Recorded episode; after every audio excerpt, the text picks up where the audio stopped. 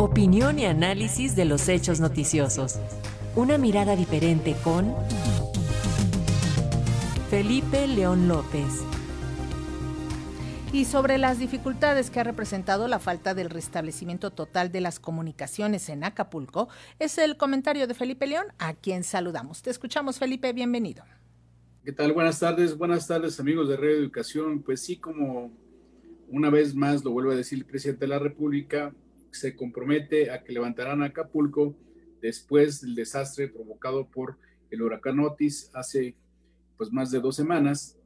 La canciller todos los días leemos que manda respuestas de agradecimiento a los otros países que han sido solidarios con Acapulco y con los organismos internacionales también que han mandado ayuda. Todos los días, eh, de alguna u otra forma, la secretaria de Gobernación y el de Sedatu pues mantienen en sus redes sociales fotos eh, ilustrativas de cómo ha ido el trabajo de reconstrucción y los trabajos de coordinación para supuestamente garantizar la seguridad. La gobernadora mantiene también su dinámica de mandarnos las selfies eh, para sus redes sociales y su equipo de trabajo y sobre todo con mensajes de agradecimiento al presidente y a los funcionarios federales.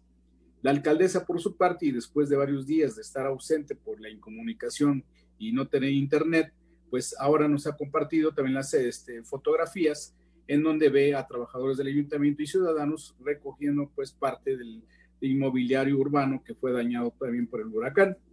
Eh, reiteramos este, que ante crisis de esta naturaleza, pues siempre sirve para medir el papel y la fortaleza o las debilidades de los gobernantes, porque ahí es donde realmente se miran si son capaces de enfrentarla, dirigirla o bien son capaces de claudicar en todas las funciones que tienen. Por eso es que esta situación, pues sí, ha generado eh, bastante controversia por la forma en que se ha venido comunicando. Sin embargo, dicho lo anterior, no quiere decir que todo lo que han hecho los funcionarios federales y estatales y municipales, pues lo estén haciendo bien, que estén haciendo las tareas correctas y que la emergencia pues ya se haya sido superada. Por el contrario, como hemos estado observando desde hace más de tres semanas, la información oficial del saldo de daños y decesos está pues fluyendo pero a cuentagotas porque hay una grave incomunicación por falta de restablecimiento de los servicios de telefonía y del internet y peor aún cuando se esperaba la sensibilidad de las empresas telefónicas, estas ahora están cortando los servicios por falta de pagos a los usuarios que están en, una condición de damnificados y que pues prácticamente hay muy pocos bancos que estén funcionando para que puedan realizar además de que el servicio no está. Y como le hemos advertido, los grupos delictivos han ido posicionándose por encima de las autoridades locales y federales. Y ahí tenemos a los famosos Dumbos en Chaltianguis, en los rusos en Acapulco, la familia michoacana, ahora en alianza con el Cártel Independiente de Acapulco, un cóctel delincuencial que controla los saqueos de tiendas departamentales, los asaltos a los cajeros este, automáticos y ahora también están en la reventa de los productos que robaron ellos mismos para poner los productos de la canasta básica a un sobreprecio, lo mismo que el combustible y el gas.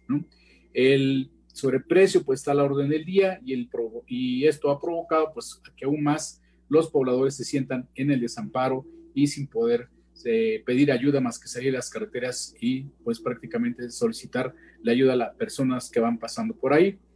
Otro punto que es de gran preocupación para la Unidad de Inteligencia Financiera es que en las tareas de reconstrucción, estas que está anunciando el presidente, pues ya hay una alerta de organismos antilavado de dinero porque ah, ahí podrían los grupos delictivos comenzar el lavado de dinero si no hay unas restricciones en la forma en que se hace la convocatoria para que las empresas puedan entrar y competir.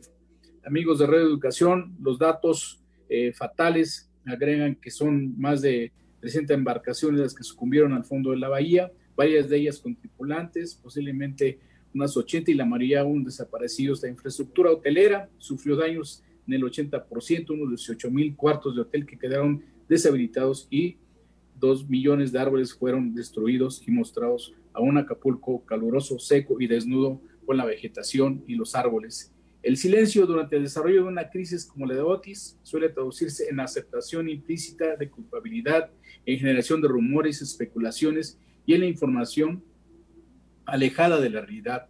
Y es que mientras Acapulco y las zonas aledañas sigan incomunicadas, este silencio estruendoso si no, será muy estruendoso y muy fuerte si no se atiende de verdad y con seriedad el caldo de cultivo que está cosechándose ahora mismo en Acapulco.